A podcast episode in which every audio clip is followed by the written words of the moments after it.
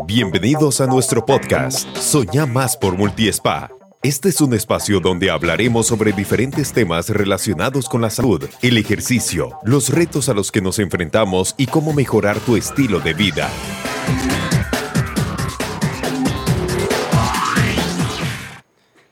Buenas, bienvenidos al sexto episodio de nuestro podcast de Multispa.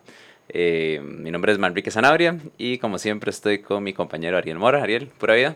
Buenas, todo bien. Hoy tenemos a dos invitados, eh, corredores de montaña, para presentarlos rápidamente y no leer todo el currículum y quedarme aquí dos semanas. Eh, voy a hacer un resumen. tenemos a Víctor Zúñigas, él es uno de los primeros dos ticos en terminar la maratón de sables, que es cruzar el Sahara en por etapas. Eh, también tiene eh, por etapas, corrió el Coastal Challenge y una carrera que se llama la Urbe Mar, que empieza en, aquí en la capital y termina en la playa. Además ha hecho cinco carreras de 100 millas y lleva 10 años de correr, por lo que lleva tal vez más de 50 carreras eh, de ultras. Caitlin, que es su esposa, tiene dos carreras de 100 millas. ha hecho tal vez más de 20 ultras en los 6 años que lleva corriendo, 20, 25 ultras y ha hecho tres carreras, eh, dos carreras por etapas, perdón, ha hecho la Urbe Mar y también hizo el Coastal Challenge, donde estuvo a punto, punto de hacer podio y se dio duro con las favoritas y las grandes extranjeras. Eh, juntos también tienen un, grupo de corredores que se llama 30 grados desde hace cinco años y también ayudan a preparar gente para carreras en montaña. Súper, bienvenidos. ¿Qué tal? Gracias. Gracias, gracias por tenernos. Pura vida. Em, bueno, como les comentaba, igual que en los episodios anteriores, yo, yo usualmente soy el que empiezo con preguntas más para conocerlos un poquito. Y bueno, una de mis primeras preguntas, de hecho, que ya Ariel la mencionó, era quién había empezado por el primero. Porque tengo entendido que son esposos, son pareja, ¿cierto? Sí. entonces, nos pueden contar. Eh, entonces, tengo entendido que Víctor empezó primero, eh, bastante tiempo antes. No, no necesariamente. Kate comenzó antes. Kate corrió una maratón Sí, vos empezaste a correr mucho antes que yo. A ver, experiencia como corredora, digamos. O, Ajá. yo corrí ya, me agarró viejo para correr, pero, pero Kate corrió, que corriste maratón de Boston hace años, de años, de años, mucho antes de que yo empezara a correr. Sí, usualmente yo no cuento esta carrera porque era sin entrenar, eso era antes de que, de que lo tomaba en serio. Y después de correr eso paré 12, 10 años, digamos, no, no corrí después de eso, lo hice cuando era muy joven, como un reto, no había entrenado, entonces por eso usualmente digo que yo no empecé. Pero técnicamente sí. Pero técnicamente sí, porque yo más bien toda mi niñez y adolescente, yo jugaba fútbol toda la vida, entonces yo era jugador de fútbol desde 5 años. No, no, no, americano no fútbol eh, desde cinco años, pero entonces sí, si uno lo piensa así, tuve que correr mucho, pero jugando fútbol muchos años. ¿Y, ¿Y, esa primer maratón fue así sin entrenar? ¿Y cómo estuvo esa experiencia? Por, para empezar por ahí. ¿Mal? Por eso paró un montón de años después. Claro, no, sin, sin entrenar uno, uno no, no, puede. La experiencia estuvo mal en el sentido de que eh, duré mucho, me quemé por la mitad, tuve que caminar eh, un montón, duré Sí, muchas horas y, y después eh, me dolía un montón las piernas, tuve como dolores en las rodillas por dos años. Entonces eso es como ya, ya, ya para empezar con, con eh, qué importante que es entrenar y hacer las cosas bien, sí, sí, claro, eso más bien lo he borrado un poco de mí. Aunque así comienza la mayoría de la gente, ¿verdad? Yo creo. Sí, sí, claro. Siempre se llama un fiasco al inicio, pero... ¿Y cómo volvió a correr después de, de jugó fútbol y cómo dijo, puedo seguir corriendo? Bueno, cuando, cuando estaba en la U, em, ya no tenían equipo de fútbol y yo jugaba ya un, un poco más, pero tenía que hacer ejercicio por mi cuenta. Entonces yo corría un poco, em, pero solo como para mantenerme en forma, para mantenerme saludable, para hacer ejercicio. No, no lo tomaba en serio, no hacía carreras ni nada. Y cuando llegué a Costa Rica, ya aquí es cuando ya empecé a hacer más eh, ejercicio afuera, por el clima y por todo, em, que nos hace muy fácil disfrutar eh, de estar afuera. Empecé a correr un poco más, trotar en los primeros años que viví aquí. Y es hace seis años que ya empecé a tomarlo en, en serio y, y, correr montaña. Pero empecé porque eh, aquí como uno no puede querer salir y disfrutar las montañas que, que tenemos aquí. Ok. Y, y, y Víctor, ¿tuviste algo que ver con, con introducir al deporte a competir o fue muy orgánico el asunto? Eh, hijo, orgánico, no sé si orgánico, fue como más a la fuerza. No, no, Kate, Kate sí, pues nos conocimos corriendo, em, salimos a correr unas, unas cuantas veces y creo que yo estaba corriendo montaña, entonces tal vez, pues, no digo que fue culpa mía, pero creo que, sí, creo que sí, la verdad que tienes razón, fue orgánico. Yo creo que a, poquitos dijo, vamos a una carrera, vamos a... Y creo que corriste la primera carrera en, en Bajo del Toro, creo que la llevé, fue la primera. Y, y creo que quedó de segundo lugar, me parece. Quedó de segunda en la primera carrera de, de, de, trail que se le ocurrió hacer. Entonces, y creo que ahí fue como, ahí ya, no había marcha atrás ya a partir de ahí. Em, pero sí, sí, creo que algo de culpabilidad tengo yo con que esté corriendo más ahora. Definitivamente. ¿Y vos cómo empezaste en, en, la carrera hace 10 años? ¿Cuál, qué, te hizo eh, tomar la decisión de empezar a...? Ok, eso es un... Entramos a ese tema. y tal vez Manrique no, no sabe, pero, pero em, hace unos 12 años por ahí, em, como que previo a 12 años, fue como, hace 12 años comencé a correr, como con un poquito más de consistencia.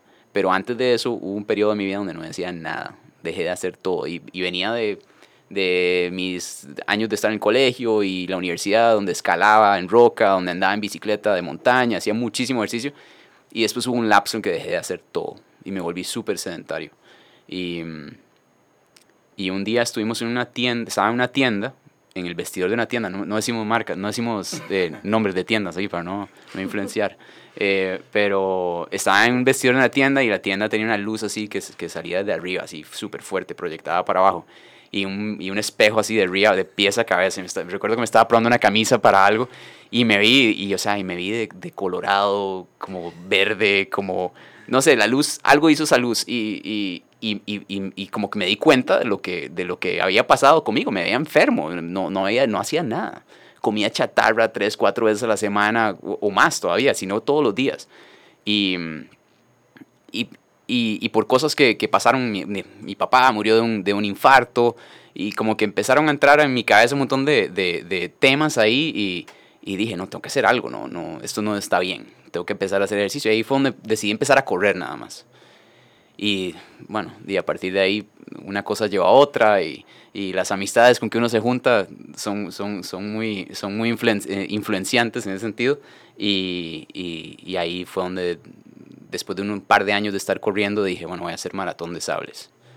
Entonces, eh, sí, sí, creo que... Ahora que tocas amistades, eh, que en otros, creo que todos los, los otros invitados lo han dicho tal vez me va a desviar el tema, pero todos han dicho que sus mejores amigos los han hecho del deporte o en carreras.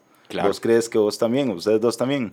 Sí, de hecho, hoy en día de los mejores amigos que tenemos, yo creo que son, son corredores o, o, por lo, creo que hasta, creo que por lo menos lo entienden a uno, si no es que son grandes corredores, yo creo que... O si antes no eran corredores, ahora son. por nosotros. Los, convertimos. sí, es, y creo que, creo que como como pasan, las ultramaratones son, son, tienen un factor mental pesado, grandísimo.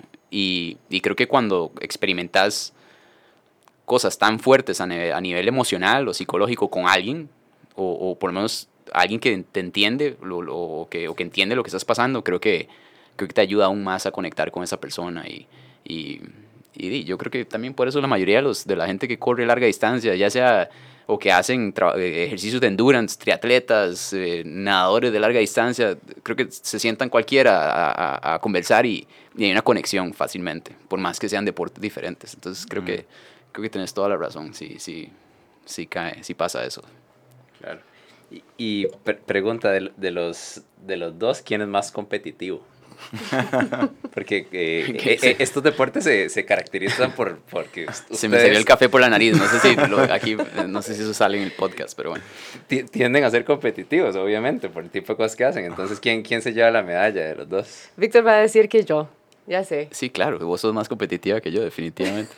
¿Y, cómo se nota eso en la dinámica diaria, digamos? A ver, recibiendo caras aquí. Em, eh, pregunta comprometedora. Pregunta comprometedora. No, primero, primero que nada puede ser, no sé, la dedicación al entrenamiento. Sí, eso. Digamos, yo no fallo, yo puedo estar enferma, yo puedo estar, no sé, con gripe, yo puedo tener que estar en el trabajo a las 5 de la mañana, entonces salgo a las 3 de la mañana, digamos, no hay manera que yo no voy a entrenar. Digamos, cuando tal vez, aunque Víctor también lo toma muy en serio, obviamente lo tenemos que tomar en serio, él es un poco más a lo de, ah, no, hoy voy a descansar porque el cuerpo me está diciendo, yo, el cuerpo nada, hay que, hay que entrenar. Sí, Kate, Kate yo siempre vacilo que a Kate le gusta más correr que a mí. a mí no me gusta correr tanto como para levantarme a las dos y media de la mañana, o sea, porque ha, hecho cosas así, que, que, se levanta faltando un cuarto para las tres porque tiene una reunión súper temprano. O sea, yo, yo creo que no tengo el nivel de... Por eso es tan buena también, porque tiene ese nivel de dedicación que yo no tengo. Entonces... Digamos que, son diferentes estilos. Es diferente estilo, sí, sí. nos tomamos... Y, y no es que yo no me lo tome en serio, pero porque entreno igual y, trato de cumplir todo lo que puedo, pero, pero Kate es súper, bastante más rigurosa con el entrenamiento. De hecho, yo. que lo, bueno, yo soy el entrenador de, de, ellos y de, los, de todas las personas que yo entreno y posiblemente he entrenado, creo que Caitlin es la más... Vamos a buscar la palabra. la más, tal vez la más estructurada, la más... Claro eh, constante, la, o sea, la más enfocada posiblemente. Entonces, eh, bueno, para no ir muy largo, ayer eh, se equivocó y puso la descarga antes del entreno. Entonces no la dejaron entrenar. Entonces ya ella sintió que perdió un día. ¿verdad? Entonces estaba ahí. Eso hizo doble sesión. Sí, exactamente. No, eso fue la primera vez en cinco años de estar con Ariel, entrenando con Ariel de que no hice pesas. Digamos, eso fue como ya, la primera vez que no pude, me sentí ahí como, ¿qué hago? Entonces, ¿qué hago? Y me puso cosas para estirar y otro tipo de cosas para no hacer fuerza y que de hecho que lo hizo, porque si no, yo, yo hubiera sentido como, claro, como perdí el día, no pude hacer pesas. ok. Eh, Dina, entrémosle al, al, tema central de, de los eventos. Eh, ok, bueno, para hacer un, un resumen rápido. En esta primera temporada estamos em, llevando a todos los atletas a un momento incómodo, difícil de sus carreras como deportistas. Y nos estamos centrando no en las carreras eh, de portada ni de, ni de podio, sino en las que costó llegar a la meta o que se hizo podio y costó, o en las que no se llegó a la meta o en la que pasó algo eh, durante ese proceso.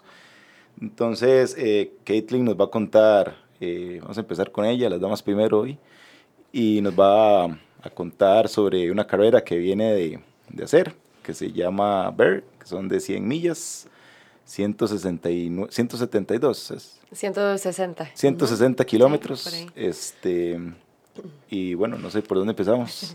ok.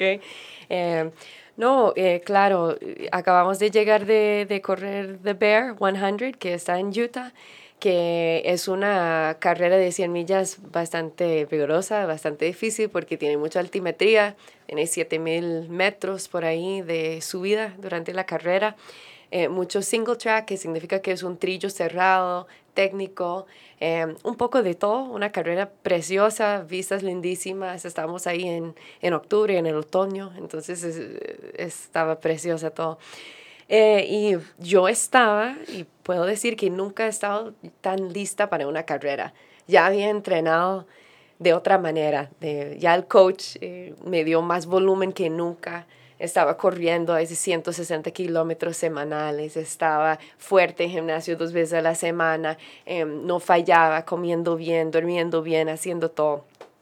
Y uno lleva todo el año Em, practicando para, para, un par de carreras claves, em, porque como nosotros no, no estamos compitiendo muchísimo porque queremos escoger un par de carreras muy claves para que uno hace todo el trabajo para llegar a esas carreras. Entonces, lista para The Bear, nunca he estado más fuerte, más preparada para una carrera. Y, y, lo sentí en el principio, yo iba bien, iba rápido, corrí los primeros no sé cuántos kilómetros con Víctor, felices hablando, pero, pero, pero siempre fuerte rápido. Em, y nunca he tenido tanta energía en una carrera, una sonrisa como siempre, me sentí increíble. Yo dije, wow, eso sí, es una carrera, sí, estoy preparada. Y ya por como kilómetro 80, ya por la mitad, yo sentí un poco de carga en las piernas y dije, bueno, pero eso es normal. por supuesto, uno va a sentir carga en, en las ultras en algún momento, pero eso también como suba, baja, las, las sensaciones totalmente normal. Y yo pensé, ok, por el, el terreno, aquí me siento un poco cargada, pero no importa, estiro un poco en un puesto y sigo. Había como 16 a 20 kilómetros entre, puestos, que es bastante, bastante distancia. Entonces uno pasa de 2, 3 horas entre puestos. Entonces ya de kilómetro 80 a kilómetro 95, 100, por ahí, ya la cosa en una rodilla de la carga empezó a empeorar. Entonces, seguía, seguía, seguía y yo dije, no, no, no, pero está bien, todavía solo descarga, yo puedo, energía increíble, seguí comiendo, tomando líquido y dije, no, no, no, eso, eso no puede ser. Pasé por otro puesto y estaba una pacer ahí para ayudarme para, em, para esta parte de la carrera hasta el final. Y yo pasé los siguientes 20 kilómetros, 25 kilómetros entre puesto a puesto corriendo, no puedo decir corriendo, corriendo, caminando, caminando con una pierna totalmente recta y la otra bien, porque esa rodilla ya no quería doblar. No quería doblar. Y era una sensación que yo dije, pero no puedo correr. Y intentaba correr, corrí tres pasos y tenía que caminar de nuevo. ¿Y estaba, estaba inflamada, algo así, o nada más? Nada, nada más que simplemente era como un señal, no sé, del, cuerpo diciendo, no, no, no, deberías parar, no puedes correr más.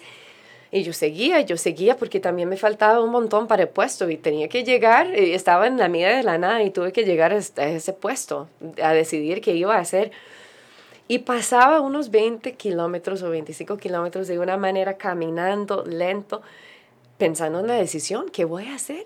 No puede ser que de cuerpo, de mente, de energía estoy tan bien, tan bien, pero no puedo correr. Eh, esa pierna no, no me está, no estaba doblando. Entonces estaba caminando como un Frankenstein, ahí, todo tiesa, simplemente para llegar. Entonces, claro que sí, todo lo que pensaba en esas tres horas, porque eso duré, porque estaba caminando, en llegar al otro puesto, lágrimas, y después, no, no, no, pero está bien, no, tal vez sí puedo. Después lágrimas, no, voy a necesitar retirarme. No puede ser, no, no puedo retirarme. ¿Cómo me voy a retirar? Entonces, es esa pelea que estoy teniendo sola, ¿verdad? En la montaña pensando en qué hacer. Y yo no soy una persona que, eh, no sé, que, que va a rendirse. Yo, yo no soy de rendirme.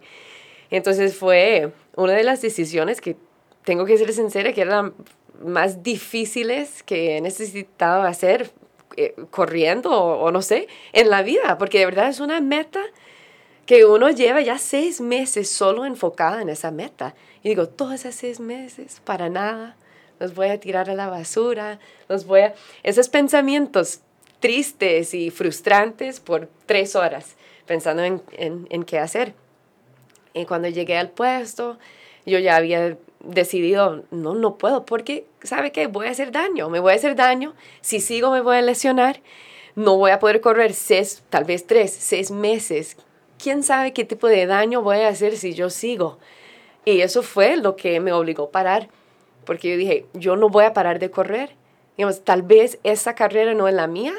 Eh, he, he, tenido mucha suerte de tener muy buenas carreras, siempre me siento bien, termino bien Em, me siento como, no sé, exitosa en, en, ese sentido eh, y con mucha suerte. Y yo dije, no, hay muchas más carreras. Tengo que hacer esa decisión porque es la salud primero. No puedo escoger terminar una carrera solo para terminar, eh, terminarla y, y, después lesionarme. Entonces eso, tuve que quedarme ahí en la media de la nada, decirle sí oficialmente, tuve que firmar un documento que sí me iba a retirar y llorando y firmando y yo sé que tal vez no para todos no suena tan tan importante, pero es como un reto gigante de mi vida que yo tuve que decir no, esta vez no, no puedo. Entonces me retiré, me quedé ahí en el puesto cuatro horas porque era en la media de la nada, temblando de frío, la media noche, dos de la mañana, tres de la mañana, hasta que alguien me pudo venir a recoger, a llevar a la meta, a, esperar que, que nuestros otros compañeros terminaron. Y eso fue la alegría que me sacó un poco de la tristeza que sentí, porque ya esperando la meta y, ver a Víctor cruzar la meta tan fuerte, tan rápido como hizo, y, y, Amanda, uno de nuestros de 30 grados, que era su primer 100 millas, y entonces ver eso me ayudó mucho, pero, pero fue unos 12 horas bastante tristes. Y no solo eso, ya después también. Claro, claro. ¿Sí? ¿Y, y, es la primera vez que te retiras entonces? Es la primera vez, eh, solo una vez más en esos seis años tuve que retirarme. Y más bien, otra, otro tip para todos los corredores, siempre hace caso a, tu entrenador. ya sé cuál es, ya La lapa roja. La lapa roja. Ariel me había dicho, acabas de correr su primer 100 millas, eso era hace como ya cuatro años. Eh, y yo, sí, coach, pero me siento muy bien, estoy muy fuerte. Kate, no haga la lapa roja, acabas de, de correr 100 millas y no hice caso. Y por la mitad de la carrera, más bien me retiraron me sacaron, me dijeron, estaba hablando, quién sabe qué, con quién, sola, iba mal, estaba de, fijo deshidratada. Delirando, eh. exacto. Caminata al zombie. Exacto, entonces siempre haga caso al coach, eh, eh, sabemos o saben lo mejor para uno. ok. Y en, en ese momento, porque tal vez no hemos hablado tan profundo del tema, este en el momento en que firmas el documento y me acabas de decir que esperaste cuatro horas. Me imagino, no, no sé, ¿qué le pudo haber pasado en esas cuatro horas? Tal vez la duda de que tuve que haberme retirado, pudo haberle dado, eh, ¿se acuerda qué estaba pensando? Claro, eh, no, pero coach, eso lo pensé hasta yo creo que cinco o seis días después. Todas las noches. Víctor tenía que estar ya fueron, fueron, semanas después que, que, y al día de hoy todavía sale, eso fue hace más, un mes, por lo menos fue. Si me hubiera seguido, tal vez mi pierna se hubiera, no sé, eh, mejorado, tal vez solo era carga en el momento, tal vez solo... Y yo pensé, no, y, iba bien, en una buena posición, en una buena... ¿Qué, qué, qué pasó? Eh, ¿Qué hubiera pasado si hubiera sido? Es claro, esa pregunta... Me preguntaba. Sí, la persigue, la, te estuvo persiguiendo mucho tiempo. Y creo que hasta. Creo que. ¿Cuándo fue que el terapeuta que te vio Alejandro. Alejandro, que, lo, que la vio. Creo que hasta, hasta que habló el otro día con él, Alejandro le dijo, no, o sea, efectivamente, lo que tenés ahorita no es grave, pero si usted sigue, si hubiese corrido así, se puede hacer un daño serio, serio, serio. Entonces, yo creo que hasta ahora, como que alguien le reafirmó que fue una buena decisión, y yo creo que desde entonces te viene persiguiendo la, la idea, y, y, y, por dicha creo que, no sé, me siento que hubo como un cierre ahí de, de saber que sí, efectivamente, sí tomó la decisión correcta. Sí, porque más bien dos días después de, de haber retirarme de, de, la carrera, estaba tratando. Y yo seguía tratando y estaba bien. Y yo, y esta rodilla y más frustración. Porque yo dije, ni estoy lesionada. Pero era algo que no me permitía correr en el momento. No pude, no pude avanzar. Em, entonces sí, eso es exactamente lo que me pasó el otro día cuando Alejandro me dijo, Kate, pero no encuentro nada no, no, no tienes absolutamente nada. No hubieras podido hacer una mejor decisión que salir de esa carrera. Mm, y, y, y, creo que para los que no conocen a Kate, y ahora lo hablamos, de que es súper disciplinada. Sí, es un reto. Se lo toma muy, muy en serio. Entonces, quizás para cualquier otra persona retirarse de una carrera es, es, difícil. Pero para alguien que, que, que, que respira entrenar, que, que eh, antes de que cumple el mes está esperando a que Ariel le mande el plan de entrenamiento. o sea, está una semana, uy, ¿qué me mandará? O sea, porque ya está pensando en eso. Eh, eh, es bien, bien pesado para una persona que, que, que, que se toma tan en serio esto, ¿verdad? Sí. Y bueno, y yo creo que tal, vez un, un, punto importante es que a veces en, en competencias uno, creo que uno se rinde completo. O sea, el cuerpo no está ayudando, pero mentalmente uno se rinde. Y aparentemente con lo que contás, Er, en este caso era el cuerpo no colabora, pero arriba quería seguir corriendo. Entonces es, el, el, reto es mayor porque había una parte que quería seguir y, y solo la pierna no estaba colaborando, ¿verdad? Porque cuando es la mente, hay arreglo. Digamos, bueno, siento que hay más, hay más chance de arreglar la mente. uno tiene tácticas, digamos, cosas que uno puede hacer para mejorar lo que está pensando, su ánimo. Eso sí, hay arreglo. La frustración mía era, eso no hay arreglo. No puedo hacer absolutamente nada si no me quiere doblar la pierna. No sé qué hacer. Mm. Aparte de estirar y ya después de un rato, eso ya, hasta que eso ya no, no funciona. Ok. Y bueno, para seguir con, con las historias, vamos ahora a hablar con Víctor. Ahorita vamos a hacer una fusión aquí de preguntas. Exacto. Eh, pero Víctor nos va a hablar de su primera carrera de 100 millas. Eh, fue hace 10 años. Fue hace no, creo que fue hace como 7, 8 años. Ah, sí, sí, no creo que hayas empezado de una vez con... No, porque fue después de Maratón de Sables y precisamente la que fuimos a correr ahorita fue la, la misma que corrí la primera vez. Y cuando estabas, antes de entrar a la historia, cuando estabas, eh, que te viste verde en la luz y eso, ¿cuál fue la primera que hiciste? Em, no, cuando me vi verde fue salí a correr. Ah, y, y, empecé a correr por mi cuenta Sin, sin, sin, gran conocimiento. salí a correr nada más. Y creo que, no sé, carrera de calle y, de hecho fue que hice carrera de calle y no me gustó. Entonces, por ahí investigando y viendo y leyendo, me di cuenta que había carreras de montaña y ahí sí ya, ya se enamoró de las Ahí me enamoré de la cosa y ya, ya ahí no había marcha atrás.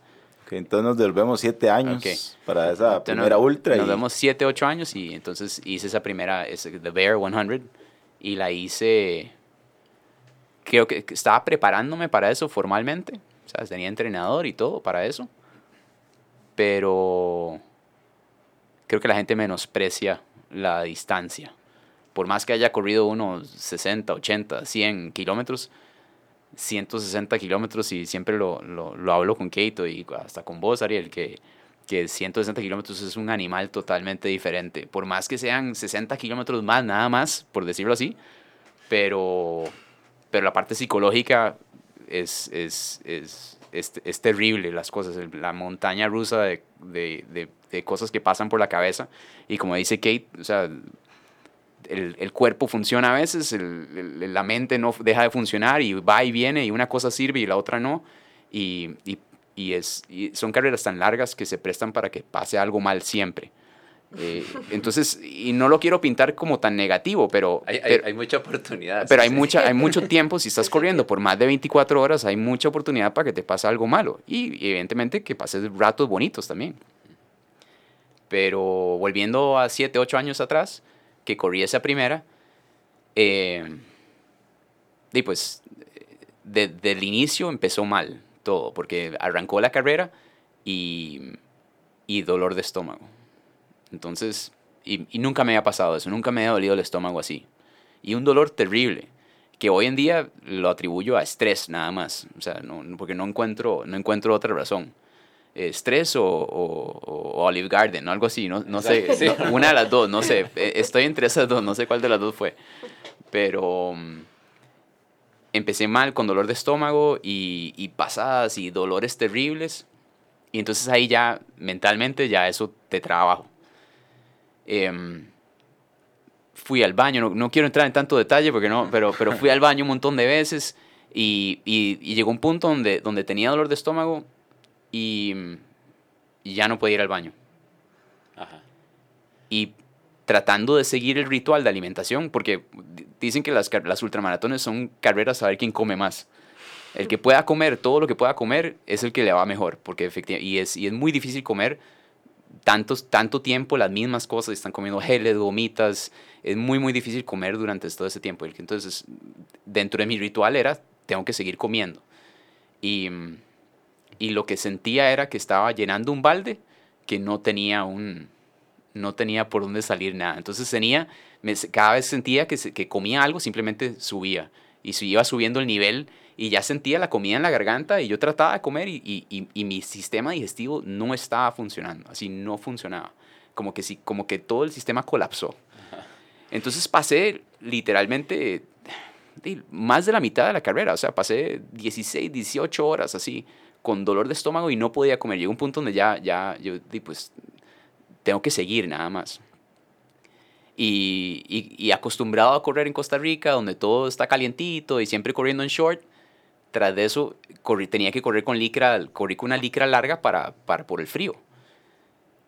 Y, y, como nunca había probado la licra, y cosas que, cosas que, que, que, como primerizo, sí, polladas, que, que, que no, no tenés que probar cosas la primera vez en una carrera, o sea, eh, tan sencillo como eso.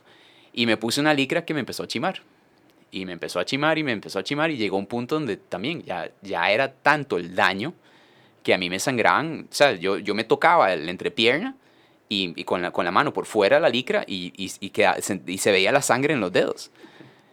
E, era, era una cosa grave, grave, grave. Entonces, eh, dolor de estómago, no podía comer nada, no podía tomar nada, no salía nada tampoco. Y, y, o sea, eh, y, y, lo único que salía era sangre entre, entre, entre las piernas. Entonces, y era mi primera, no quería retirarme. Y, ibas, ibas solo, ibas corriendo solo. Ah, sí, o sea, eh, a ver, me topaba gente. Pero, no, ibas, con ningún amigo ni nada. No, no, e, ese corrí, corrí solo. por un, rato me acompañó un conocido, eh, y, pero en ese momento fue como uno de los únicos momentos donde me sentía bien creo que, que, que, de repente sentí como un alivio, y, pero duró un ratito y, y por dicha me sentí bien corriendo y, y, se me acabó pronto. Y, y, pues nada, fue una, fue una caminata de zombie con las piernas abiertas para no seguir chimándome más.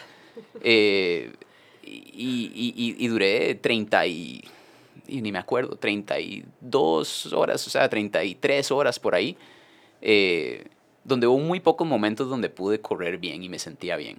Y los momentos donde me sentía bien, cometí el error de correr más duro de lo debido, también. Entonces, eh, creo que el, llevarme ese fiasco ha sido, o sea, me, y creo que como con todos los fiascos en las carreras son, son aprendizajes. Y, y, hoy en día ya sé que una carrera de 100 millas uno tiene que moderar el esfuerzo. Por más bien que se sienta, tenés que moderar el esfuerzo. Hasta que estés seguro que puedes correr a ese esfuerzo hasta el final, digamos. Pero pero eso, eh, y a, todo, a la gente que está en el grupo de correr y a los amigos, que, o sea, todos nunca prueben nada nuevo. Nunca, nunca, nunca, nunca. Y nunca come afuera. Y nunca comer fuera. Entonces, hasta cosas así, digamos. La noche antes. Y, y la gente a veces piensa que, que piensa que Kate es súper es, exagerada con la comida. Pero, digamos, nosotros vamos a, a competir a algún lugar y tal vez todo el mundo está comiendo afuera y, o, dicen, voy a comer algo seguro, voy a comer una pasta con salsa tomate, no sé, o pasta con mantequilla o aceite de oliva y solo eso. Pero, pero, pero Kate, Kate no hace eso. Kate lleva comida preparada de la casa o va al supermercado y compra cosas súper seguras para, para, no, para, para no, no, echar a perder la carrera.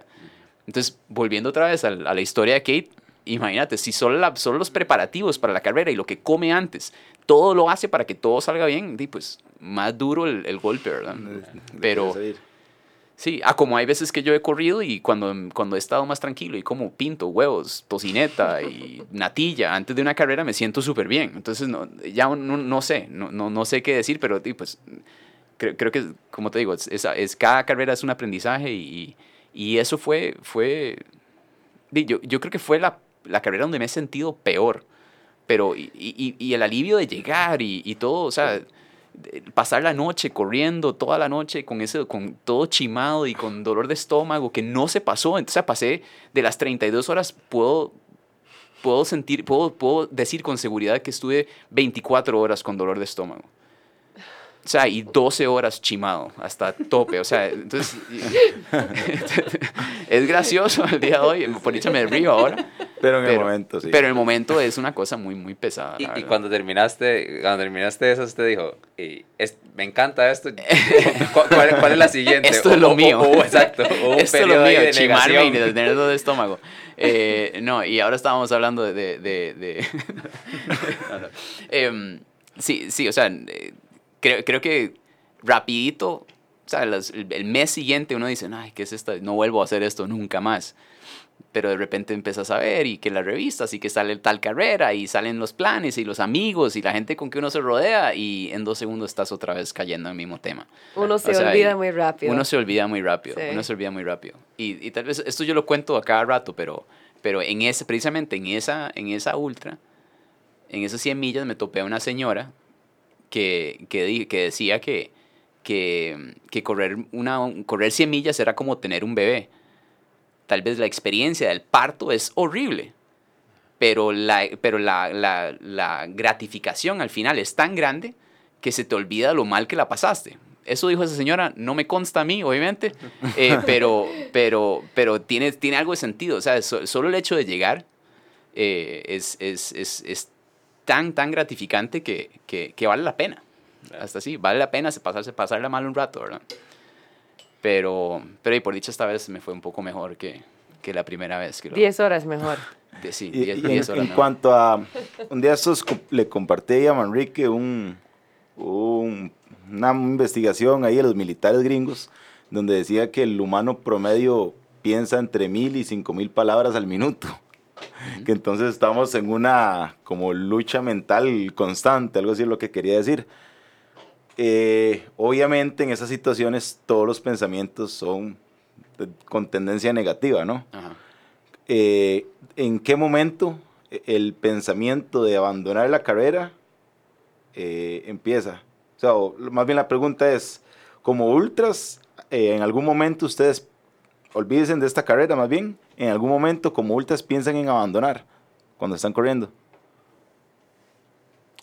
por esa lucha mental. O sea, ¿hay algún, algún momento en que alguna voz le dice, ya, Caitlin, sea necia, salite ya, ya 70 kilómetros? Hay, hay momentos que sí, pero eso es parte de la lucha mental. ¿Y qué hacen para revertir eso?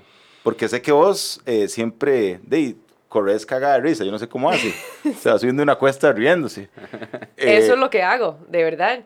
Eh, trato de distraerme, pongo música, eh, empiezo a cantar, sonreír, hacer cosas. Yo, yo sé que la gente me molesta por eso, por siempre estar sonriendo, pero hay, hay algo de tratar de, de cambiar la mentalidad y cambiar su ánimo porque uno tiene control de eso. Eh, entonces yo de verdad trato de pensar en, sí, pero cuando cruzo la meta, es que no hay nada mejor. No hay nada mejor que cruzar la meta y saber que uno de verdad está dando o dio todo lo que pudo. Entonces yo pienso en eso, el momento que cruza la meta, todo vale la pena por cruzar la meta. O sea, te ves ahí, te visualizas ahí prácticamente. Sí. Sí, en mi caso, en mi caso, a ver, nunca me pasa por la cabeza, no, no puedo. Honestamente, nunca me pasa, no puedo. Eh, me pasa, ¿por qué hago esto? Eso sí. ¿Por qué, estoy haciendo aquí? ¿Qué estoy haciendo? ¿Por qué, ¿Por qué me gusta hacer esto? ¿Por qué lo hago? Eso sí. Pero pero creo que es más fácil responderse no solo porque lo hago. Entonces, como dice que llegar a la meta. O algo tan sencillo como ves a alguien que está totalmente fatigado de una carrera y ve la meta a 500 metros y empieza a correr. O sea, ¿por qué? Porque, o sea, la, mente tiene, tiene, es súper fuerte. Entonces, eh, sí, y, y, además yo, yo por lo menos trato de, evitar esos pensamientos negativos. O sea, y si me pasan por la cabeza, inmediato trato de cambiar el switch, pienso en otra cosa. Eh, no sé, hay gente que usa mantras, que, que empiezan a, a, tararear o, o, como dice que sonreír, solo, solo sonreír ya te cambia la actitud. Aunque, o sea, o ves un, ves, de hecho, me pasa, yo no soy muy de sonreír, yo creo, pero, pero, pero ves un fotógrafo y de repente no sé, como que se acaba un poquito, se, pasa un momento el malestar. No sé si, no sé si. Cambia el porte y todo. Cambia, sí. solo, solo corre, corre 10 metros. sí, sí, eh, voy a correr para la foto. la no, no, pero creo que, o ves, digo, ves un fotógrafo, ves a alguien, porque realmente en esas carreras lo que ves es fotógrafos o gente ahí, que, que gente igual de loca. Pero, pero el hecho de ver a alguien nada más te, te cambia la. O sea, hay alguien más que está haciendo esta estupidez también conmigo, no sé. Eh, pero, pero, pero sí, yo, yo en ese caso, ah, yo lo manejo así, digamos. O o lo que hago es que pienso, ok, voy a llegar al próximo puesto. O sea, me siento terrible, pero voy a llegar al próximo puesto. Eso, esa es mi meta, llegar al próximo. Eso es un super tip para... Sí, te lo pregunto porque no todo el mundo que está escuchando va a correr en su vida 100 millas, pero mucha gente corre 5, 10 kilómetros y empieza a entrenar para 10 kilómetros, pero ahí muchas veces ese pensamiento de, de rendite, salite, yo estoy seguro que de, llega a todos los corredores, entonces creía de valor, hay alguna estrategia. Creo que, ah, por lo menos cuando hay, o esto lo recomiendo muchísimo, lo recomendamos muchísimo en el grupo de correr, digamos, si, si en una carrera más corta donde, donde tal vez no hay ese, ese nivel extremo de, de, fatiga, pero que querés correr, digamos, y, y sentir ganas de caminar, yo siempre pongo como, como pequeñas metas. El árbol que está allá a los 100 metros, voy a correr a este árbol. voy a seguir corriendo, aunque ya no puedo más, pero voy a seguir corriendo hasta ese árbol.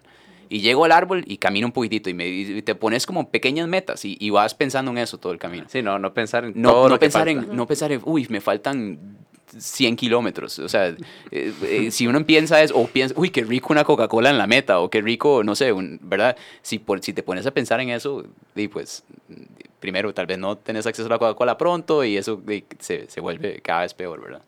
Te vas hundiendo poco a poco, pero...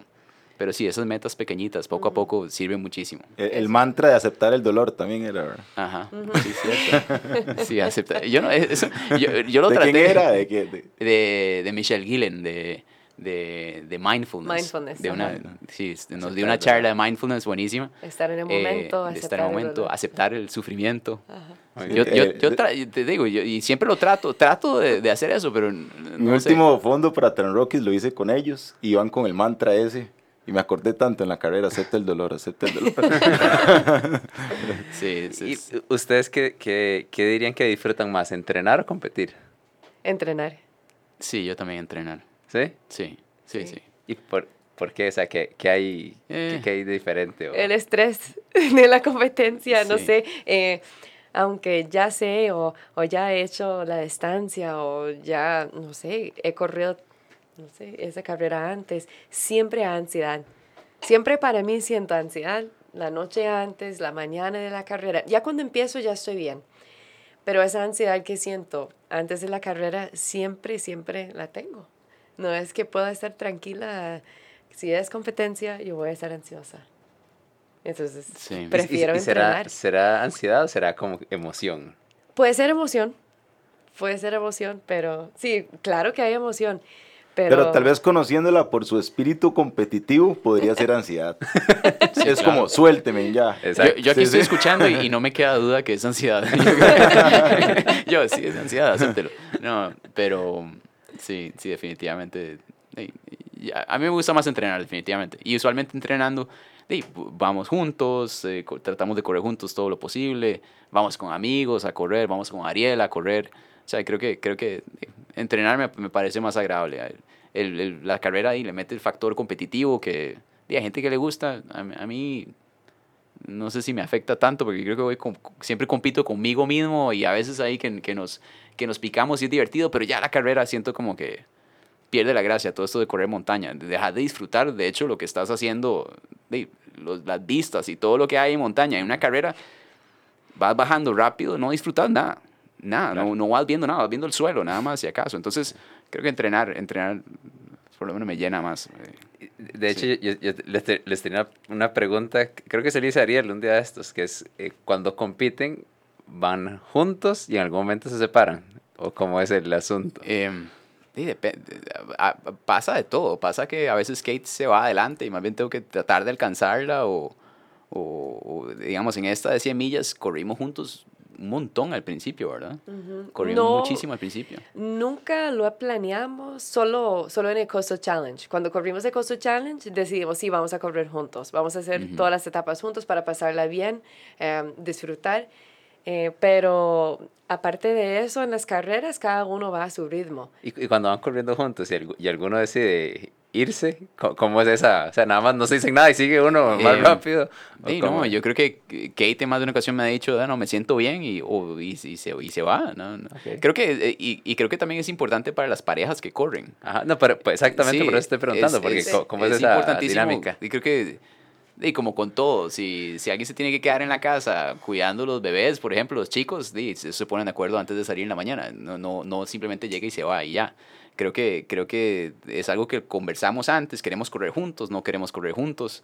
eh, y creo que dejar claro que... que y, y yo creo que también nosotros tal vez no lo conversamos tanto, pero lo sabemos, simplemente porque sabemos que, que, digamos, que yo durante una carrera puedo tener mis malos momentos o, o no me puedo sentir tan bien y, y Kate se va a sentir bien en otros momentos. Entonces es como natural que ella se vaya y me deje botado. O sea, y, y no, yo no, tengo, no hay ningún remordimiento ni nada, ni mucho menos. Yo entiendo, entiendo por qué pasa. Entonces, eh, pero ahí, las, las veces que corremos juntos es, es lindísimo, la verdad, porque, porque vamos ahí tranquilos y vamos conversando en la medida de lo posible, depende de la carrera. Depende. pero, pero, pero sí, sí, es algo que pasa. ¿Nunca han tenido natural. algún encontronazo ahí corriendo? Entre nosotros. Sí. Eh, sí, claro, claro, yo creo que sí. Yo creo que lo que pasa es cuando uno está corriendo con alguien cercano, un esposo, una esposa, una amiga muy cercana, eh, se presta para que para que uno se pone como débil, como chineado o chineada. hay, hay más confianza. hay, más, confianza. Entonces ahí es donde uno más bien puede como tener algunos problemas, pero nunca nada serio. No, realmente no, o sea, serio no, nunca, Nos hemos, nunca nos hemos peleado por, por ir así. Y creo que es eso, simplemente también que lo hemos conversado antes y sabemos. Y en el Costal decidimos correrlo juntos. Sí. Y que era algo que queríamos vivir juntos, entonces corrimos todo el rato de, de, la mano prácticamente, ¿verdad? Pero es, es la única, es la única carrera que hemos decidido eso. En las otras carreras es cada uno su ritmo, porque también Víctor corre más rápido y punto. Entonces yo quiero que él haga su carrera y no hace mi carrera a mi ritmo y que él tiene que ir más lento por ir conmigo. Entonces por eso tenemos los entrenamientos. Y ya en las carreras es cada uno va a su ritmo. Claro, sí, sí. Yo creo que por eso también disfruto más las, los entrenamientos. ya me están poniendo a dudar acerca, a dudar acerca por qué corro, ya voy a dejar de competir. Voy a hacer lo que me gusta nada más. ¿Y, han pensado que, que, han, que, han aprendido el, el, uno del otro en cuanto a competir? ¿O en cuanto a em, entrenamiento? Eh. Yo, yo he aprendido, digamos, a ver, yo no sé si, si, podría decir que soy como perezoso a la hora de correr. Por eso me gusta correr, solo, solo ir a los fondos y entrenar. Porque en competencia me cuesta exigirme. Y, y, y cuando he corrido con Kate, veo cómo le pone bonito. ella, ella, ella, digamos, qué sé yo, llega a una cuesta que normalmente caminaría y, y, y mi mantra es, Kate estaría corriendo esa cuesta, voy a correrla. O sea, ¿qué, qué, haría, ¿qué haría Kate en este momento? Y eso, y eso me ayuda a mí, digamos. Eso, eso es mi... Okay, claro. la verdad que viéndolo así es mi mantra y lo uso muchísimo. O sea, lo uso muchísimo. O sea, Kate estaría corriendo esta cuesta de fijo, de fijo, de fijo, ya la conozco. Y entonces yo empiezo a correr. Por más cansado que esté, empiezo a correr. Además, ahí viene. ya me va a alcanzar, ya me va a alcanzar.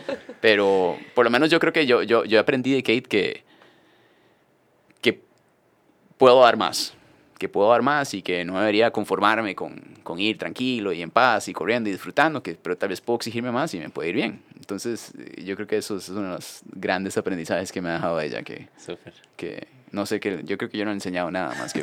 no, no, no, más bien yo creo que por eso es ese balance tan importante, porque más bien Víctor me enseñó cómo ir siempre a menos a más. Digamos, si estoy en una carrera y si hay gente que salen rapidísimo y de, y de verdad es un, es, es, una, digamos, es un ritmo que yo sé que, que, es imposible mantener por todos los 50 kilómetros o los 80 kilómetros o lo que sea, em, yo, dejo, yo los dejo ir. Y digo, no me voy a poner picada ni competitiva porque yo sé que eso es mi ritmo aquí y cada vez, cada kilómetro voy un poco más un poco más y un poco más. Nunca quiero llegar y no poder terminar bien porque me había quemado. Y yo creo que solo, solo me ha pasado una vez, eh, que estaba corriendo una carrera um, eh, un, poco más corta para mí y no estoy acostumbrada y yo le di todo desde el principio. Era un 21 y por kilómetro 11 estaba caminando. Y le pasó la factura. Exactamente. Modo kamikaze, como diría eh, nuestro entrenador. Exacto. Entonces yo he aprendido de Víctor, bueno, aparte de un montón de cosas, porque era él que empezó con correr montaña, entonces como comer, como hidratarme, muchas, muchísimas cosas de ultras, pero eso es lo más importante, es de siempre dar de menos a más en las carreras. ¿De qué otro corredor han aprendido algo? Hmm. Em, creo que es, aprendo de, de todas las personas con las que, con las que corro, digamos, con, con, con, Ariel, con vos. O sea, yo he aprendido que sí se puede, porque digamos, la broma con Ariel siempre, para los que saben, la, broma con Ariel es que Ariel siempre nos dice vacilando, bueno, creo yo que es vacilando. Yo creo que no es salgan vacilando. durísimo, como kamikaze. O sea, por eso lo dije, porque, porque Ariel siempre nos vacila, dale con todo, ¿verdad? A morir. A morir. Y, y, y creo, que, creo que a veces, eh, para que te vaya bien, hay que arriesgarse un poco. O sea, puede ser que ese modo kamikaze no es tan exagerado así, ¿verdad? No voy a, no voy a estrellarme contra un portaaviones, pero, pero, pero sí, sí, si te salen bien las cosas y le empujas duro en los momentos que debes hacerlo, y puede ser que te vaya bien, ¿verdad? Entonces yo creo que eso es una de las cosas que, que, que no descarto de ese modo kamikaze, digamos. sí, sí, sí, funciona a veces salir fuerte. Eh, puede ser que en la mayoría de los casos no salga, pero, pero, pero, pero es, es, es un modo que, que, funciona hasta cierto punto. Eh, ¿Quién más? Uno siempre está eh, aprendiendo. En, en, el principio de hablar, bueno, a, a, mí me gustaba mucho hablar con muchas ultras que tienen años eh, de correr aquí, como Javier Montero. Eh, en el principio preguntarle cómo entrena, eh, qué hace, em, eh, con Kurt, con, gente, con Ligia, con gente que, que, tiene muchos años. Siempre es muy interesante seguirlos y ver qué hacen porque tienen mucho de, de, de enseñarnos. Entonces, de escuchar o leer sobre ellos también nos ayuda mucho. Hablando sí, específicamente de trail, Román Urbina nos decía que él aprendió mucho de los tarahumaras cuando los vio corriendo. Ustedes dos tuvieron la oportunidad también en esa carrera de correr con ellos. Eh, sí. ¿También aprendieron algo de ellos o...? Um, él, Román hablaba de la forma del ritmo en que corrían, que daban... Sí, yo, yo creo que lo que más se puede rescatar de los tarumaras, obviamente es que son súper valientes, son, tienen una fuerza nata increíble. Eh, el hecho de correr descalzos o prácticamente descalzos, creo que de ahí, de ahí nace toda una tendencia enorme de técnica de correr. Eh, y me parece increíble que corran tanto con tan poca cosa, digamos. Todo el mundo corre con tenis y con GPS y con camisas de toda la última tecnología y ellos corren con un, prácticamente un poncho pesadísimo, con una tela que no transpira nada y, y es increíble ver lo que hacen, digamos. O sea, en, en, en condiciones iguales no quisiera ver cómo lo que, lo que pueden hacer, ¿verdad? Y ya, ya, ya creo que ya de hecho ves los tarumaras ya corriendo más en tenis y, y, y con shorts, y, porque y también hay una ventaja, sea como sea. Pero, pero yo creo que ver lo valientes que son, la, la capacidad que tienen para correr sin comer nada, sin, uh -huh. sin hidratarse como se debe, nada de electrolitos, pastillas de sal, o sea, yo creo que no, no, no usan nada de eso. Entonces es bien interesante ver cómo manejan ellos la, el tema de las ultras.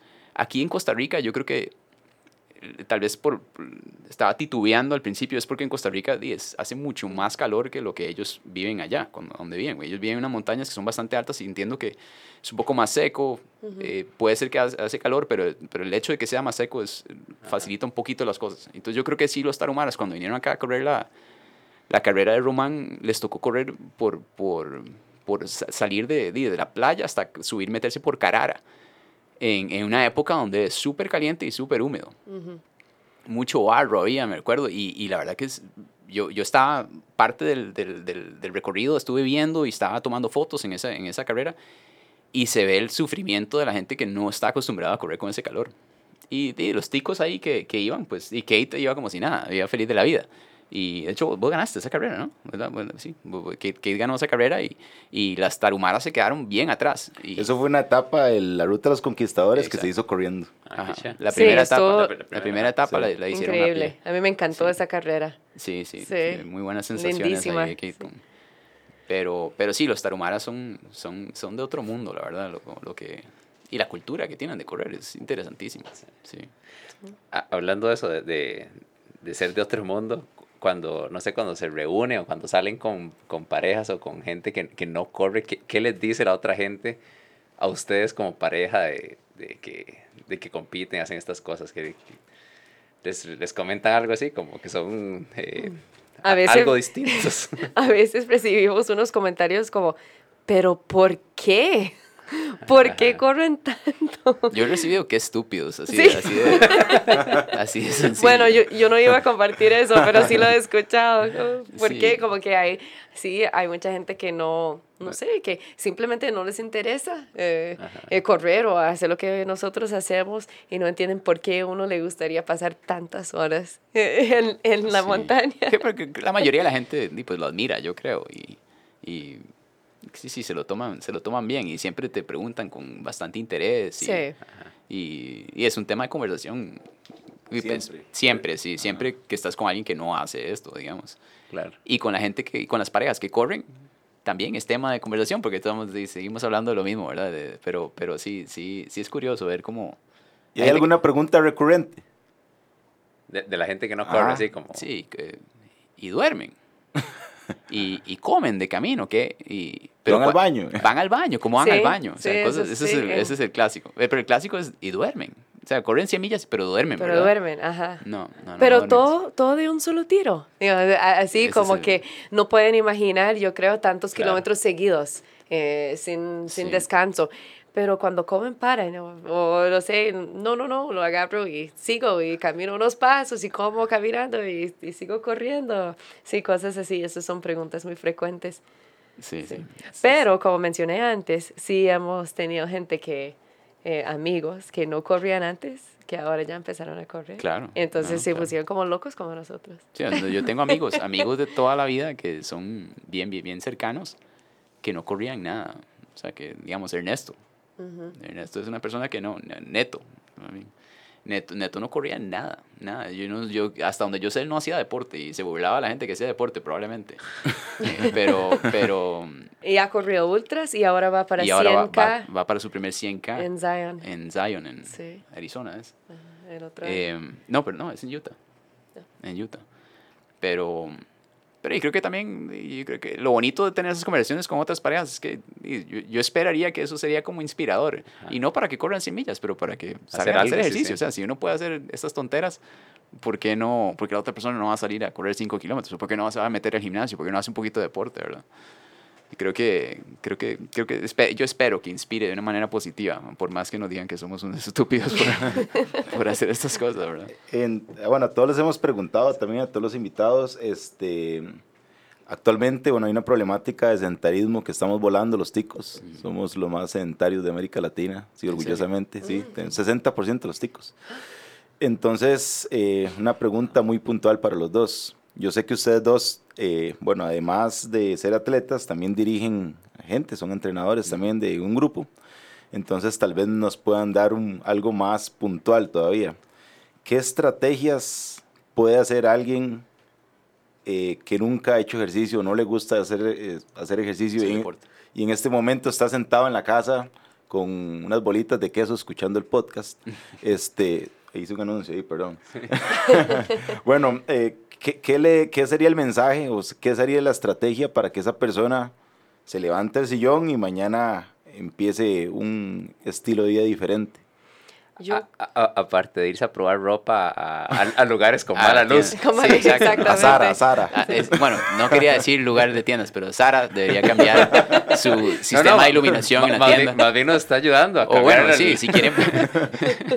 a promover el ejercicio. Deberíamos poner unas luces de esas horrorosas en las tiendas para no, yo creo que más, yo creo que más que todo, para la gente que no hace ejercicio, que tal vez no sé si no pueden imaginar lo bien que uno se siente haciendo un poco de ejercicio y no tiene que, no tiene que hacer una cantidad extrema de ejercicio, solo salir a caminar, disfrutar un poco la naturaleza. Tenemos aquí, para mí, es el mejor clima del mundo. No hay nada mejor que tener el sol casi todos los días o, o por lo menos unas horas, y aunque durante el invierno igual uno tiene el clima para salir, nosotros podemos estar afuera todos los días, no pasamos seis meses con nieve adentro como de donde vivía antes, donde uno no puede salir y si quiere hacer algo es solo gimnasio adentro, o, entonces se vuelve mucho más difícil. Es tan fácil aquí eh, poder levantarse y solo salir a caminar y, y, uno se va a sentir tan bien de uno mismo de haber hecho esos hace que 20 minutos. a mí me llama la atención Caitlin porque de hace un rato contó que ella se enamoró de Costa Rica, las montañas, y de ahí empezó a correr. Nosotros creo que vemos tanto las montañas todos los días que no le vemos ese valor y la gente no sabe que para hacer trail de ocupas unas tenis, ya. Y eso es todo. y una botella de coca para echar agua. Sí, sí, exactamente. Sí, sí, sí, o sea, no, se ocupa prácticamente nada. O Pepsi, para no, para no para equiparar el terreno de juego. Pero justamente estaba pensando en eso, que tal vez es la gente que viene de afuera a Costa Rica lo, lo aprecia más. Y dice, madre, mira esta montaña aquí, a, a, nada. Y uno porque está acostumbrado ya lo perdió de vista y ya se acostumbró y no, le saca provecho. Y, y, yo creo que otro, otro tema con eso, eh, que la gente que quiere empezar a hacer de ejercicio, y lo hablamos muchísimo y lo hablamos mucho con la gente del grupo de correr y, y, y, con amistades y gente que conozco, a veces siempre se enfocan en la parte estética. Digamos, la gente se ve, digamos, en mi caso, yo me vi de una manera con esa bendita luz en el vestidor, pero lo que me hizo cambiar no fue que me quería ver de otra manera, lo que me, lo que me hizo cambiar de, de, parecer o de, de, esa actitud era que mi salud está, no estaba bien y yo quería estar saludable. Entonces creo que, primero que nada, la salud pensar en que todos queremos vivir una larga vida, podemos, queremos poder agacharnos con comodidad fácilmente, levantar cosas o sea, durante muchísimos años más. Y creo que ese, ese debería ser el factor principal. Y lo otro es que creo que la gente se pone metas que tienen que ver con estética también. Entonces, si vos te pones una meta de quiero llegar a, no sé, quiero darle una vuelta a la sabana completa, corriendo, trotando, entonces empezar por ponerse esa meta. Y si eso implica meterse al gimnasio, y, empezar a trotar un poquitito. O sea, que esas cosas, que el gimnasio sea para lograr una meta específica, no para verme de una manera específica, porque yo creo que nunca vas a quedar, nunca, la gente nunca está contenta como, como, como se ve. Creo que siempre hay, siempre, es muy difícil, es muy, muy subjetivo, ¿verdad? Yo creo que eso es con, con todo en la vida, que la, la gente vive eh, motivado y, inspirado si tiene metas de todas sus partes en, en su vida, con el trabajo, Em, personal, y eso es parte de, de poner metas con, con, la salud también. Exacto. El ejercicio ayuda mucho. Ah, como, como la gente quiere ser exitosa con, con su negocio o ir escalando en su mundo corporativo, creo que la salud debería estar ahí arriba, exactamente con, esa, con esas mismas metas, digamos, y, verlo con la misma, misma o, o, más importancia, porque sin salud no puedes llegar a, a, donde quieres llegar con tus metas laborales, por ejemplo. Entonces, eh, sí, yo creo que es cambiar el chip de la gente en ese sentido. O sea, la salud debería estar primero. Creo que eso es, eso es clave. Súper. Em, las preguntas eh, okay. de em, reacción. Preguntas relámpago. Para cerrar, para cerrar tenemos eh, a todos los invitados, los agarramos así sorpresa. Entonces, lo primero que se le ocurre es lo que me van a responder, ¿ok? okay. Ahí va a haber uno que va a tener ventaja porque va a escuchar. Entonces, eh, el eslogan de Multispa es soñar, entrenar, lograr. Correcto. Eh, ¿Cuál es un sueño para ustedes dos? Voy yo, perdón, iba yo. Eh, sueño para mí. honestamente quiero vivir una larga vida acompañado con Kate. O sea, creo que queremos tener muchos años más de... Espero que te robe la... espero no haberte robado la... Pero no, quiero... quiero digamos, Kate y yo tenemos un montón de planes y ideas y, y, es algo, y esto de todo esto de correr es algo que compartimos de lleno y es algo que quiero hacer durante muchísimos años más. Ese es mi, mi sueño principal, poder disfrutar esto muchos años más. Sí. No, y para agregar a... Para, para que sepan, Ariel está tratando de simular que, se acaba de ratonar, creo. sí, calambre. Exacto. Calambre. Eso pasa, calambres en un estudio de grabación. Eso es normal. el dolor? Eh, perdón. Eh, un sueño. No, em, bueno, va de la mano con, con, lo que dijo Beck, que a, mí me gustaría eh, que hemos hecho, hemos em, hecho como unas carreras eh, fuera del país juntos, entonces vamos, conocemos un poco eh, de vez en cuando, pero me gustaría poder planear más de ese tipo de viajes para, para compartir la experiencia eh, y ver montañas en otros lugares. Sí, de hecho nuestra luna de miel fue ir a correr ciento y, ciento y pico kilómetros. No, 200 y algo en Torres del Paine. Ajá, sí. Entonces fuimos a Torres del Paine y fuimos a correr nos encanta explorar y no tiene que ser carreras, más bien yo prefiero cuando no son carreras como esa. las fotos de hecho son chusísimas de ese viaje. Sí, sí, son muy bonitas, son las fotos. La, que se, se me dañó la tarjeta de memoria. Todas las fotos de la luna de miel, oh. de la luna de miel, de, de, de, no específicamente la luna de miel, la, corrida en la luna de miel. La, corre, eh, la corrida en Torres del Paine. Toda la corrida en Torres del Paine, la tarjeta de memoria se fue. No tenemos ni una foto. tenemos como tres fotos que pudimos rescatar de todo nuestra, nuestro pasado. Lo único que le quedó es una uña menos. Me quedó una uña menos. Eh, ahora, la siguiente pregunta, eh, un logro, vos primero. Un logro, oh no. Lo que le salga. Un logro. Y terminar el Coastal Challenge era un logro gigante para mí. Sí.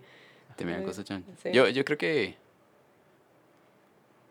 para mí, personalmente, creo que el hecho de, de, haber comenzado el grupo de correr de nosotros sí. fue, Pero yo antes trabajaba en mercadeo y, y ahora, hoy en día, puedo hacer algo. O sea, el, el famoso, el famoso cuento de haga, haga algo que le encanta. Usted, usted debería amar su trabajo, debería sentir, hacer algo que, que lo apasiona y, y, por dicha caímos en algo que, que nos apasiona muchísimo. Ahora, actualmente se dedica y, y actualmente, digamos, yo, yo estoy totalmente dedicado a eso. Ah, yo me dedico totalmente a eso. Y con la ayuda de Kate no podría, digamos, no podría. De hecho, es de los pocos que vive literalmente la montaña. sí, sí, entonces, entonces, yo creo que eso es uno de los más grandes logros inesperados, yo creo, porque, porque empezamos el grupo a correr como un hobby nada más. Y, sí, lo que, lo que queríamos era... Eh, ayudar, guiar a gente a correr montaña de buena manera, porque había mucha gente que estaba corriendo y tal vez sin guía y, y, sin ayuda, entonces queríamos como crear también ese espacio seguro para la gente. Y empezó a crecer tan rápido eh, que para de verdad dedicar el tiempo debido al grupo, Víctor tenía que, que dejar el otro trabajo y, y solo dedicarse al, al grupo, para hacerlo de, en la, de la manera que nosotros queremos. Pero sí, ese, ese, es uno de mis, siento yo, logros, tal vez no tan logro inesperado de la vida, yo creo que... Y, la última pregunta es, ¿para qué están entrenando? ¿Para qué estamos entrenando? Ok.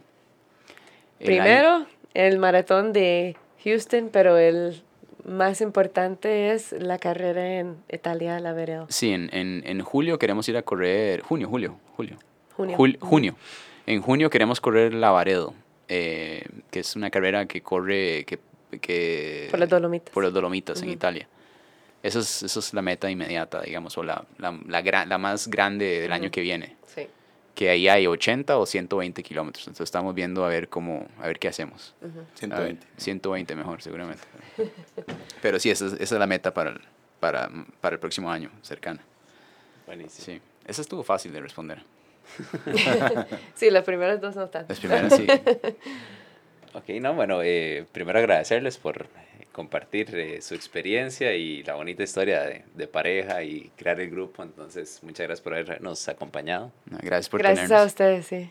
Y bueno, como siempre, los invitamos a visitar la, la página de atpmultispa.com si quieren averiguar más del, del programa que, que Víctor y Catherine usan para complementar la parte de de carrera. Eh, invitarlos también si están sin entrenar en este momento a que nos visiten a la página multispa.cr para que pidan el, el, pase tres días y puedan visitarnos a cualquiera de nuestros gimnasios. Ahora que también vamos a estar en Alajuela y en Heredia para que también la gente por ahí empiece a, moverse más. Y de mi parte eso es. También, bueno, eh, no sé si alguno de ustedes nos quiere dar información del grupo, cómo puedan contactarlos para los que quieran entrenar con ustedes. Em, claro, eh, pueden meterse a www.30grados.com, es 30grados.com y ahí encuentran formulario de contacto, número de teléfono, eh, o si no en Facebook pueden buscar 30 grados y ahí sale, sale primero. Em, ahí simplemente nos, nos manda un mensajito y rapidito les, les contestamos si tienen alguna duda o, quieren llegar a participar del grupo. Sí, pueden, pueden llegar a un fondo a probar una clase durante la semana y conversar con nosotros a conocer acerca del método del grupo. Súper. muchas gracias. Gracias, a ustedes. Muchas gracias por acompañarnos. Los esperamos en el próximo episodio. Multi Spa. Soñar, entrenar, lograr.